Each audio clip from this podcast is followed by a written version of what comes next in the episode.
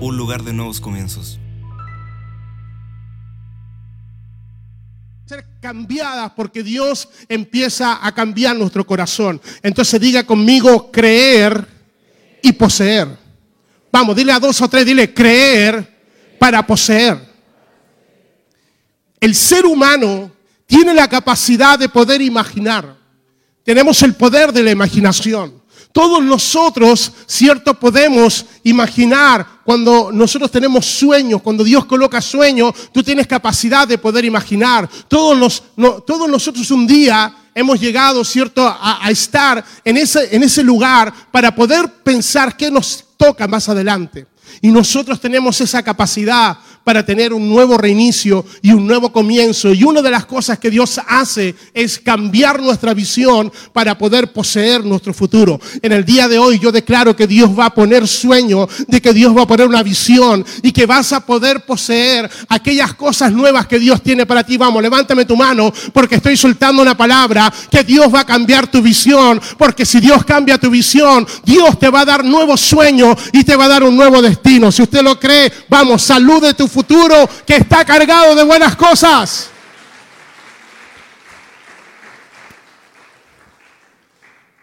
Me acompaña al libro de Deuteronomio, capítulo 32, verso 48 al verso 49. Cada vez que el Señor tomaba un hombre, lo tenía que llevar a un monte, lo tenía que elevar, porque cuando Dios viene a nuestra vida, cuando la palabra de Dios viene a nuestro corazón, Dios te eleva, Dios te coloca arriba y no abajo. Dios te da una visión para poder ver las cosas que tienes por delante y no las cosas que tiene atrás. Dios es un Dios que quiere hacer todas las cosas nuevas. Dije que Dios es un Dios que quiere hacer todas las cosas nuevas. ¿Dónde está la gente que quiere cosas nuevas?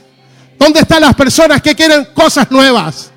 Yo no sé si quieres algo nuevo, pero una nueva vida y una nueva visión de todas las cosas Dios tiene preparada para cada uno de nosotros. Vamos, abraza a alguien con cariño y dile, prepárate para lo nuevo. Qué rico es lo nuevo, ¿sí o no? ¿Cuántos han subido a un auto nuevo? ¡Wow! ¡Qué rico, ¿no? ¡Ay! ¡Ay! Ese olor a nuevo para los hombres es, es nuestra mayor éxtasis, nuestra mayor gloria, ¿no? ¿A cuántas mujeres les gustan las casas nuevas? Ay, cuando se entra a una casa nueva también, ¿no? ¿A cuánto les gustan los zapatos nuevos? Ok, nos ponemos más espiritual en el nombre de a este monte de Abarim. ¿Qué le dijo el Señor? Sube. ¿Qué le dijo? Sube, vamos. Mira al que está detrás porque al de al lado ya lo aburriste. y dile, sube. Sube, elévate. Elévate. Porque de arriba se ven mejor las cosas. ¿Sabe lo que hace el águila cuando está en medio de la tormenta? Sube. Cuando el águila está en medio de una tormenta, ¿qué es lo que hace? Sube. El águila cuando hay rayos y tormentas, ¿sabe lo que hace? Sube. Pasa las nubes, ¿cierto? Y desde ahí arriba se da cuenta que el sol siempre ha estado arriba. Y dice, y habló Moisés, aquel, el Señor habló Moisés diciendo, suba a este monte de Abarim. Anote ese monte, monte de Abarim. Aquellos que escriben, aquellos que están siempre queriendo aprender algo, usted sabe que los nombres son proféticos. Sube al monte de Abarim, al monte Nebo, otro monte, situado en la tierra de Moab, que está frente a Jericó, y mira la tierra de Canaán que yo doy por heredad a los hijos de Israel. Contextualizamos la historia. Israel había sido esclavo por 430 años de la esclavitud de Faraón. El pueblo, cierto, Dios le da una promesa, le, da, le, dice a Abraham, Isaac y Jacob, y le dice que Dios le daría una tierra, pero el pueblo está esclavo. Dios tiene que levantar un hombre llamado Moisés, que es el libertador, para sacar a toda una generación esclava y para poder llevarlo a una nueva tierra que hay que visualizar, porque todo lo que tú crees lo vas a visualizar y lo vas a poseer. ¿Cuántos dicen amén? Siga conmigo con esta historia, Deuteronomio 34, verso 1, por favor. Subió Moisés de los campos de Moab al monte Nebo y a la cumbre del Pisgad, que está frente a Jericó, y le mostró el Señor hasta la tierra de Galaad, hasta Adán. Escuche, aquí vamos a ver cómo Moisés tiene que ver una tierra, la tierra prometida, y tiene que subir al monte Abarim. En el monte Abarim habían tres montañas que él tiene que atravesar y que él tiene que pasar. Ahora, todos debemos visualizar lo que deseamos, lo que deseamos poseer. Declare, para poseer, más fuerte, para poseer, primero tengo que ver. ¿Sí o no? ¿Le pasó a usted que ah, antes de poseer a su hermosa esposa que tiene a su lado, primero la miró? ¿Sí o no? Primero le echó el ojo, ¿sí o no? Porque primero para poseer tengo que mirar. ¿Cuántos solteros dicen amén? Pero miren a una sola, porque Dios te tiene una sola. Amén, en el nombre de Jesús. No sean frescos. Pero todos nosotros, primero tuvimos que mirar y después colocamos el ojo en el blanco y, y acertamos en el nombre de Jesús. Primero tienes que mirar para poder poseer. No, no podemos tener acceso a todo lo nuevo que Dios tiene si primero no tienes una visualización.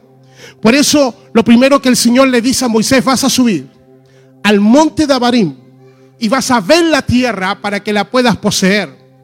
Cada vez que Dios te trae a la casa y te suelta una palabra es para que comiences a ver lo que Dios tiene por delante.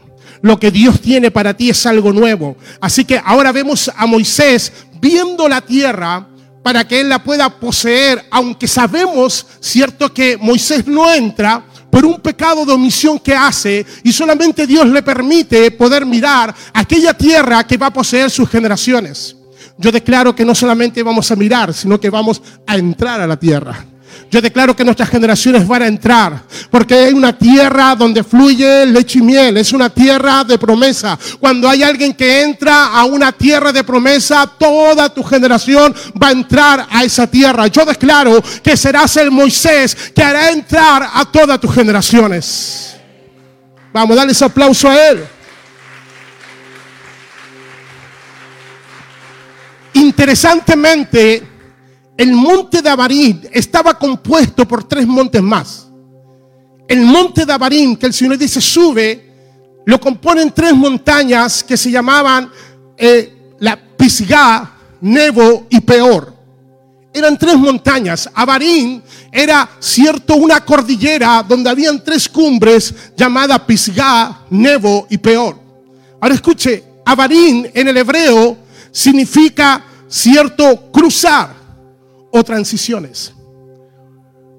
Avarín significa transiciones o cruzar. Porque para poder cruzar a lo nuevo que Dios te tiene, tendrás que entrar en transiciones. Tendrás que cruzar, tendrás que atravesar, tendrás que pasar al otro lado, tendrás que dejar tu pasado para poder conquistar lo nuevo de Dios. La palabra avarín, cierto, también significa seguir, marchar, trasladar, viajar y también los, los hebreos llamaban a ese monte el monte de donde no te puedes detener. Yo declaro que no te quedas en Abarim. Yo declaro que no te puedes detener en lo que has alcanzado. No te puedes detener en las bendiciones que Dios te ha dado. Hay más, hay más. Vamos, que alguien diga, hay más. Que alguien diga, hay más. Vamos, mueva su mano, diga, yo quiero más. Yo no, yo no sé si usted ya está bendecido, pero yo quiero mucho más. Amén. Esta palabra avarín se usa de la raíz hebrea ever, que significa caminar hacia adelante, hacia adelante y no mirar hacia el lado. Interesante. Cuando el Señor dice, si quieres ser mi discípulo, toma la cruz, niégate y sígueme. No podemos mirar atrás. Jesús también dijo que el que mira hacia atrás y pone las manos en el arado y mira hacia atrás no es apto para ser discípulo. Usted no está facultado para poder mirar el pasado, porque lo único que el diablo tiene, la única arma favorita que el diablo tiene es tu pasado. Por eso lo que Dios nos llama para poder creer y para poder poseer, porque tu pasado ya está violentado, tu pasado ya está violado, tu pasado ya está roto, pero Dios lo puede sanar para que tu presente y tu futuro sea mucho mejor. Amén. Entonces, Dios está indicando a Moisés, sube a Barim porque vas a tener que cruzar al otro lado. Cada vez que Dios te eleva con una palabra y te posiciona, no en tu persona, y te posiciona, cierto, en una palabra de verdad, esa palabra te eleva. y te lleva a Barín. Vamos, declare conmigo, tu herencia está delante de ti. ¿Dónde está nuestra herencia? Está delante. Y para poder tomarla, entramos en tiempos de transiciones. Porque las transiciones son parte de los procesos de Dios. ¿Cuántos están en proceso? Wow, tiene una cara de proceso el que está a tu lado. No lo mires en el nombre de Jesús. Pero todos nosotros estamos en proceso. Pero esos procesos tienen transiciones porque te cambian de posición. Te cambian, una transición te cambia de posición. Dije que una transición te cambia de posición. Yo declaro que hay transiciones que te están cambiando de posición. Hay personas que están cambiando de posición. Pégale el corazoncito que está a tu lado, dile, estoy cambiando de posición. No sé cuánto a ustedes le pasó que todas las cosas antes le afectaban. Alguien te miraba mal, te afectaba. Alguien no te llamaba, wow, te afectaba. Pero hoy tu carácter está formado. Hoy estás teniendo una nueva posición. Hoy sabes quién eres. Porque una de las cosas que Dios tiene que tratar con nosotros para poder hablar de destino, Dios tiene que mostrar tu verdadera identidad. Por eso la visualización es tan importante. Porque te vas a tener que ver diferente. Te vas a tener que mirar diferente. Te vas a tener que ver como Él te ve. Porque una identidad sana, una identidad revelada, revela tu propósito. Y cuando tu propósito es revelado, entonces tu destino es revelado. Vamos, diga conmigo, identidad propósito y destino tiene que ser revelado. ¿Quién tú eres? ¿Qué dice la gente de ti? ¿Qué dicen las circunstancias de ti? Y es por eso que tienes que elevar tu visión y tienes que comenzar a mirar las cosas como Dios está mirando, como Dios te está mirando. Entonces vas a tener que dejar de vivir en tu tiempo cronológico. Usted no es lo que dice tu reloj biológico, porque el reloj biológico dice que usted está en la menopausa. El reloj biológico dice que usted va a ser la señora de las cuatro décadas. El reloj biológico dice que usted va a cumplir 30. El reloj biológico dice que usted ya tiene 50, 60, pero quiero decir que el reloj biológico se sujeta al kairos, al reloj de Dios. Amén. Yo no estoy sujeto al reloj cronológico. Yo estoy sujeto al reloj del Cairo de Dios. Ahora pégale al que está a tu lado un codacito y dile, nos conviene. Claro cuando ya nos piden los años ciertos eh, eh, para poder comprar algo, eh, en el año, ya, el año de los 70, el año de los 60, de los 80, uy, decimos, wow, ¿sí o no? Pero el reloj de Dios dice que los que esperan en el Señor tienen nuevas fuerzas.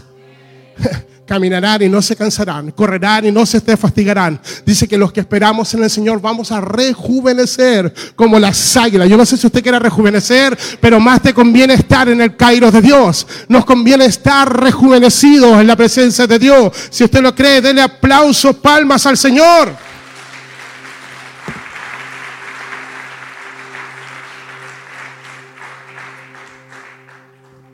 Moisés sube a Barín sube, sube a ese monte. El Señor le dice, Moisés, sube al monte Barín, que significa no te detengas, que significa cruza.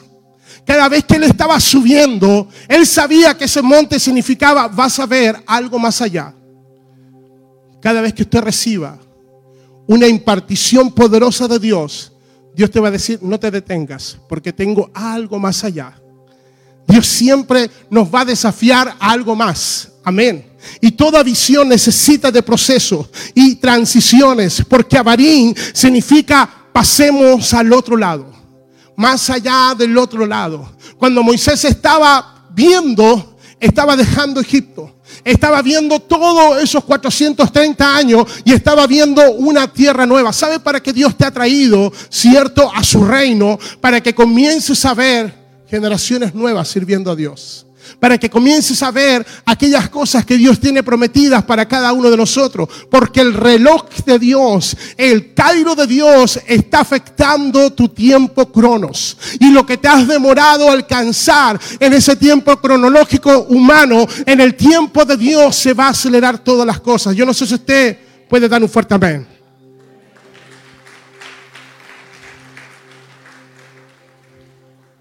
Este monte está posicionado mirando hacia Moab. Está frente a Jericó y está en el territorio cercano a la frontera de Moab. El uso del plural nos habla de que son montañas que están ligadas, que forman parte de Abarín. Dice que estaban tres montes y el, primero se llamaba Nebo, que se llamaba Elevado y Guardián. Dentro de Abarín habían tres montañas y uno de ellos se llamaba Nebo. Anótelo por allí. Nebo significa guardián, significa uno que está elevado.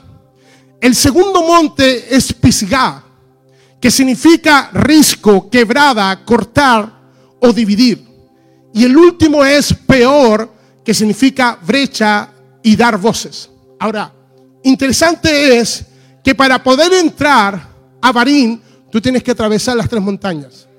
Tenías que atravesar Nebo, que Nebo era uno que se eleva, uno que es guardián. Interesantemente, Nabucodonosor viene de esta raíz y era el guardián o el rey de Babilonia. Es decir, era uno que se oponía a los propósitos de Dios.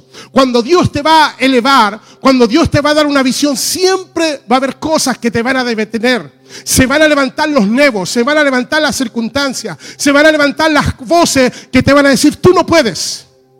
Todos pueden en tu casa, pero tú no puedes. Todos pueden tener eh, lo mejor, pero tú no puedes. Nebo se levanta para decirte no. Pisgah es un risco, cierto, que divide, es una quebrada. En otras palabras, Pisgah significa riesgo. Y la última montaña es brecha. Es cierto aquello que está dividiendo lo que Dios quiere para ti. Por lo tanto, antes de entrar vas a tener que pasar por el monte de Barín y vas a tener que pasar por Nebo, vas a tener que pasar por aquello que te está deteniendo, tu pasado que te detiene. Ahora, escuche, una de las cosas interesantes es que el monte peor, cierto que significa brecha, que está, cierto, una de las últimas montañas para poder cruzar Barín, en número 23-28, interesantemente, aquí está el monte Nebo. Perdón, el monte peor. Y en el monte peor ocurre algo, que es una brecha generacional. La palabra nos dice en número 23, verso 28, que Balac, que era rey, Dice que llama al profeta Balaán para poder maldecir, ¿cierto?, el pueblo de Israel. Balaán es profeta de Dios y hay un rey incircunciso que está diciendo bendice, ¿cierto? Maldice, perdón, a Israel. Y el 28 dice, y Balac llevó a Balaán a la cumbre de Peor que mira hacia el desierto. ¿Hacia dónde mira? Hacia el desierto. Porque el monte Peor, que es parte de Abarín, mira hacia el desierto. Y el desierto significa cuando nosotros miramos el pasado. ¿Sabes por qué hay cosas que se detienen en nuestra vida? Porque todavía estás mirando desde el monte peor, que es mirar hacia el pasado. ¿Sabes por qué no avanzas todo lo que tienes que avanzar? Porque todavía tu mirada está en aquello que todavía no te perdonas, en aquello que todavía estás mirando hacia atrás. Y mientras tu mirada, hay gente que se pierde el propósito de Dios y hay gente que no está acá porque está mirando hacia atrás porque está mirando el pasado, porque está mirando lo que le ocurre, está mirando lo que le pasó, está mirando el daño que le hicieron. Y hay gente que debiera estar acá mirándose adelante, pero todavía está mirando hacia atrás. Mientras todavía tú estés en la cumbre, vas a mirar hacia el desierto. Dice que el monte peor miraba hacia el desierto. Entonces conquistar este monte es conquistar tu pasado. Tengo una palabra para todos aquellos que quieren recibirla ahora. Levántame tu mano. Diga conmigo, mi pasado ya fue perdonado y ya fue justificado en el nombre de Jesús. Eso que dicen que tu pasado te condena, dile que esté a tu lado, a ti, pero no a mí. ¿Sí o no? Porque dice que ninguna condenación hay para los que están en Cristo Jesús. Amén. Así que el pasado quedó justificado y quedó perdonado en el nombre de Jesús. Estamos entrando en un nuevo tiempo. ¿Cuántos dicen amén? Y Dios nos está llamando para poder poseer promesas. Y Abarín va a significar cruzar al otro lado. Vamos a tener que pasar al otro lado. Porque hay cosas que nos están deteniendo. Hay cosas que te están deteniendo. Hay cosas que no te dejan avanzar. Por lo tanto, tenemos que dar la espalda a esa temporada del pasado. A la temporada de la maldición. El monte Pisigá era quebrada. Era risco. Era mirar. Era contemplar Pisgah era riesgo. Este es el monte de la decisión. Para ir a ese monte, para pasar a Barín, tendrías que pasar el monte peor y tendrías que pasar Pisgah, que es riesgo. Si tú no te arriesgas, no vas a saber lo que hay al otro lado. Todos nosotros llega un momento que vas a tener que arriesgar tu reputación, porque hay gente que no te va a entender. E- este pisgá, que es risco, muchas veces también significa que vamos a tener que hacer un corte con aquellas cosas que nos están limitando y con aquellas amistades que no nos hace bien. Por lo tanto, este es el monte de la decisión. Ese era una quebrada peligrosa, era un risco peligroso, donde los riesgos eran más altos. Pero gente que quiere ser usada por Dios tendría que tomar mayores riesgos. ¿Dónde están aquellos que van a tomar mayores riesgos? Usted quiere ser realmente un hombre de fe y una mujer de fe, que otros puedan llegar mucho más allá, que tu familia pueda llegar mucho más allá de lo que tú has llegado, vas a tener que correr riesgo. Por lo tanto, nos llama, cierto, que este es un camino riesgoso. Romper paradigma. Pisgah significa risco, significan quebradas. Tenemos que romper paradigma, tenemos que romper límite, porque siempre te estás viendo como que algo te falta. ¿Cuántos se ven como que algo te falta? Como que te falta esto, como que te falta sabiduría, como que te falta gracia, y te comparas y te ves con los demás, y como que siempre te está faltando algo. Uy, él lo hace tan bien, uy, ella lo hace tan bien, uy, le sale tan bien a, e- a esta persona, todo lo que hace, todo lo que emprende, pero usted no sabe que aquella persona ha sido procesada para poder llegar a ese momento, para poder tomar riesgo. Una de las cosas que usted va a tener que hacer es tomar riesgo. Vamos, levánteme tu mano. Yo declaro que Dios te ha dado espíritu, espíritu de valentía, no espíritu de temor. Vas a tener que correr riesgos porque nadie lo va a tomar por ti. Amén. La visión 2020, la visión de este año es que vamos a correr riesgos. Vamos a, vamos a hacer las cosas que Dios nos está llamando para pasar al otro lado. Por lo tanto, debemos de avanzar. ¿Sabes por qué? No nos podemos detener. Avarín era, no te detengas. No te puedes detener. Vamos, abraza a alguien. Dile, no te puedes detener. Porque avanzar no es una opción. Avanzar es una decisión. ¿Me escuchó? Dios te llama a avanzar. Aunque haya gigantes, no vamos a temer, vamos a ir adelante. Eso es lo que hizo el pueblo de Israel. Para poder conquistar Canaán, habían gigantes. Y aunque hayan gigantes allá, no voy a retroceder porque Dios estará conmigo. ¿Cuántos dicen amén? Pisgah, que es una cumbre riesgosa, nos intimida. Porque se pone dentro de nuestro futuro. Todos nosotros tenemos algo, todos, todos nosotros tenemos un riesgo. Todos nosotros para poder pasar al otro lado, vamos, hay una cumbre que es riesgosa. Hay un risco riesgoso. Todos nosotros queremos calcularlo todo, pero ¿sabes qué? A veces ese cálculo solamente te sirve para planificar, pero un hombre de fe y una mujer de fe pasa por arriba de eso. ¿Me escuchó? Tenemos que pasar por arriba de aquellos cumbres que no no nos dejan ir al otro lado. Por lo tanto, para poder cierto pis, pisgá, que es riesgo, que es risco, nos hace detener y nos hace ser temerosos. Por eso Dios está trabajando con tus temores. Por eso Dios te está trabajando con tu identidad. Porque cuando viene algo nuevo te llenas de temor. Cuando viene un desafío nuevo viene, viene ese temor que ya dejaste atrás. Yo declaro que todo lo que emprendas Dios va a estar contigo. La palabra dice, no temas, no, no, no, solamente esfuérzate y sé valiente y yo estaré contigo. Donde quiera que tú vayas. El monte Nebo, el tercer monte es de, de, de estas tres cordilleras o de estas tres cumbres que hacía Navarín.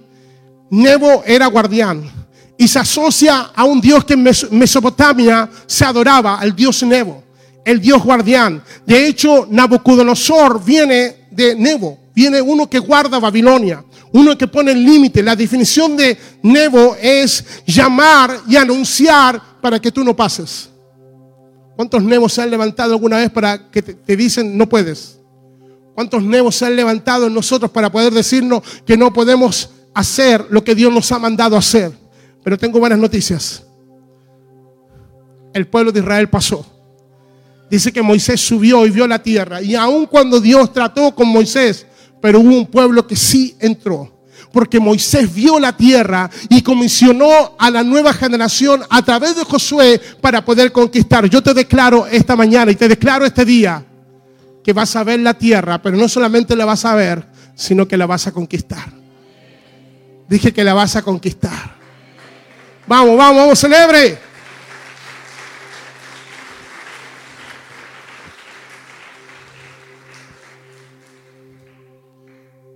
Aunque Moisés ya estaba en los últimos años, él subió. Él había subido muchas veces. ¿Qué pasa en el ministerio, por favor? Muchas veces Dios les había dicho, sube a los montes. Y, y cuando él subía a los montes ocurría algo, monte Sinaí. Los montes para Moisés era, eran sinónimos de encuentro con Dios. En un aposento alto Dios hizo algo nuevo. En el libro de los Hechos, capítulo 2, dice que los discípulos estaban en el aposento alto, estaban en la cumbre. Pareciera ser como que Dios tiene un interés de siempre poder elevarte, porque desde allá arriba se ven las cosas diferentes. Quiero declarar que desde allá arriba las cosas se ven desde otra perspectiva. Quiero declarar que cuando tienes fe, la fe te eleva por encima de circunstancias y vas a mirar lo que otros no ven.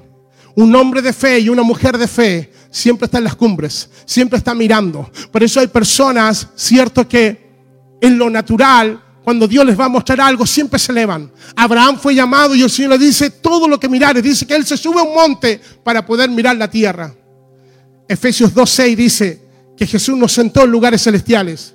Estamos sentados arriba para poder ver de una perspectiva diferente. Porque cuando estás sentado arriba en lugares celestiales, en una posición espiritual, vas a ver la vida diferente, vas a ver la casa diferente, vas a ver tu familia diferente, vas a ver tu generación diferente, porque ya te dejas de mirar como te miras aquí en la tierra. Vamos, mira al que está a tu lado, dile, última vez que te veo, como te veo. En serio, dile, última vez que te veo, como te veo.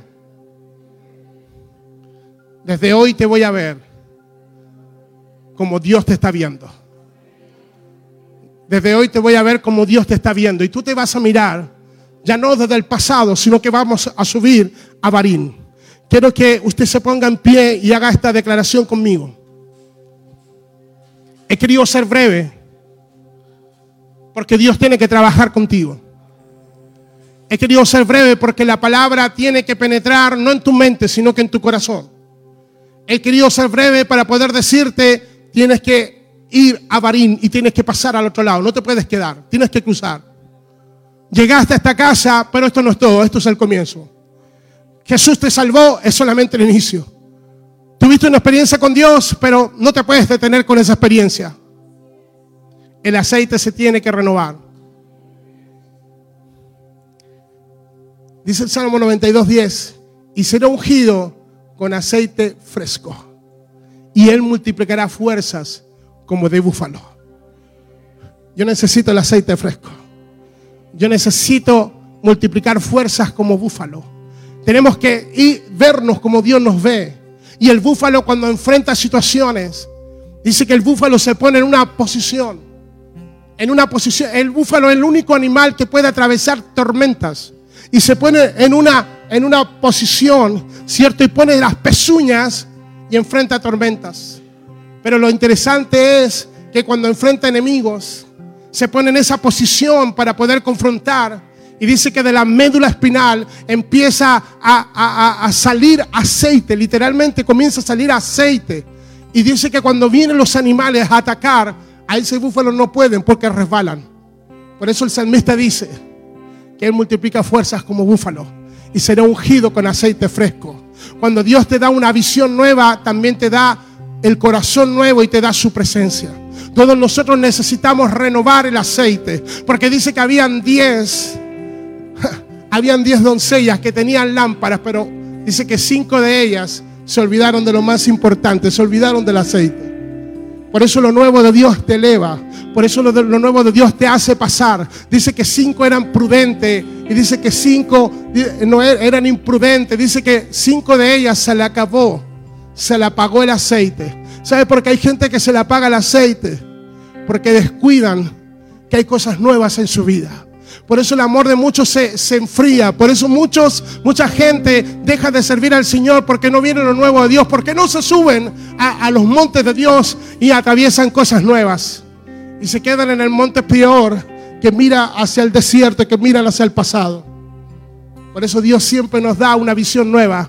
Y esta visión 2020 es para que veas cosas nuevas. Este, este año 2020, Kairos Iglesia, es para que veas cosas nuevas. En esta segunda década vamos a ver cosas nuevas. Levántame tu mano porque Dios está ministrando a esta hora. Levántame tu mano porque no te vas a quedar en el pasado. Porque vas a correr riesgo para poder ver aquello que Dios te ha estado, te ha estado inquietando. Yo sé que Dios te ha estado inquietando eh, porque tú has dicho, yo necesito servirte, que necesito servirte mucho más. Yo necesito creer como creía en el principio. Por eso hay algo que se tiene que renovar. Yo sé que hay gente que me está escuchando a través de la internet ahora. Y yo quiero decirte que viene algo poderoso de Dios. Viene algo nuevo para tu casa. Viene algo nuevo para tu familia. Yo no sé, pero yo levantaría la mano por mi casa. Yo levantaría la mano por mis padres. Yo levantaría la mano por mi familia. Para decir, Padre, haz algo nuevo. Padre haz algo nuevo, haz algo nuevo en mi casa, haz algo nuevo en mi familia, haz algo nuevo en mi empresa, haz algo nuevo en mi finanza, haz algo nuevo en mi sueño. Padre, estoy que mis sueños ya mueren, estoy que mi visión ya la pierdo, no tengo fuerza. Yo no sé si esa es tu oración, pero el Padre dice, yo voy a hacer algo nuevo porque Avarín, cumbre, es atravesar atravesamos. Oh, vamos, diga conmigo, Padre, en el poderoso nombre de Jesús, decido subir al monte Abarim y tomar la visión completa. Decido no retroceder. Avanzaré como lo hizo Moisés. Voy a invertirlo todo para poder conquistar mis montes. Tú me diseñaste para vivir en las alturas. Padre amado, voy a ser uno que viva en intimidad con el Altísimo. El Altísimo está ahí arriba. ¿De dónde vendrá mi socorro? Mi socorro viene de lo alto. El Padre te quiere levantar. El Padre quiere que levante tus manos a Él ahora. El Padre, el Padre te va a sacar de una visión de planicie para poder mirar arriba. poner la mira en las cosas de arriba y no en las de la tierra. El Padre dice, sube, sube cuando el siervo no veía nada, dice que el profeta le dice, sube para que puedas ver, porque se oye una lluvia. Dice que el siervo tuvo que subir siete veces porque no podía ver. Dios te dice, sube para que puedas ver ahora. Rabababa seré. Oh, yo no, yo no sé en qué área tú te has detenido. Yo no sé si has dejado de soñar, pero Dios esta mañana te dice, sube. Porque detrás de ese monte hay una tierra de promesas, una tierra prometida, donde está la abundancia que Dios te ha prometido. Por eso, Padre, te damos gracias. Por eso, Padre, te amamos y te bendecimos. Vamos, levántame tus manos unos minutos más solamente. Levantar manos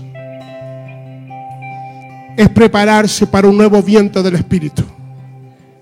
Levantarán alas como las águilas.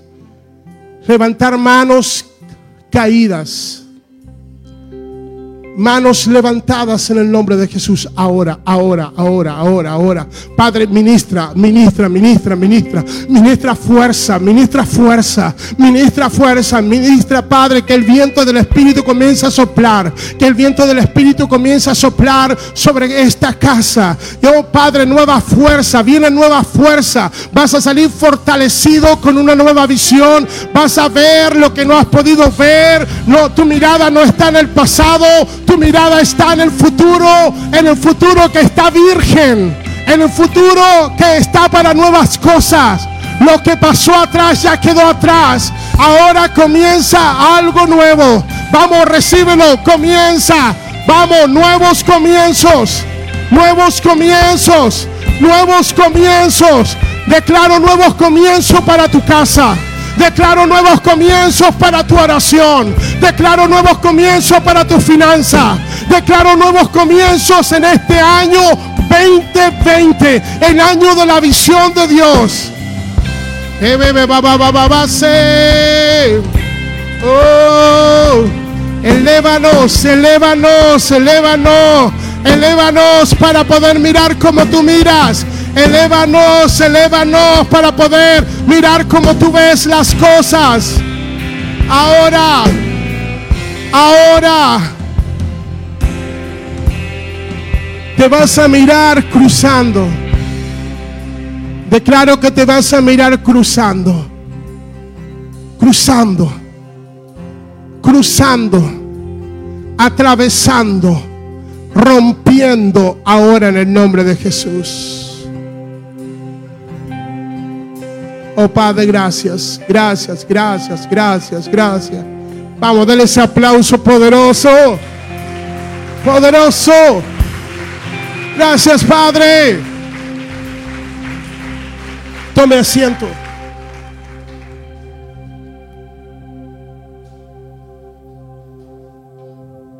Este es un año perfecto. ¿Cuántos dicen amén? El año 2020 es el año de una visión perfecta de Dios para nosotros y de nosotros también en lo que Dios está haciendo. Dios siempre nos lleva a nuevos desafíos y de verdad que estamos expectantes de lo que Dios va a hacer en este año 2020. Amén. Vamos a pegarle así, toca el, hombro de la persona que está a tu lado, dile, tranquilo. A la otra persona, dile, tranquila. Si Él lo dijo y yo lo creo, Él lo hace. Amén. Tranquilo, Dios lo va a hacer.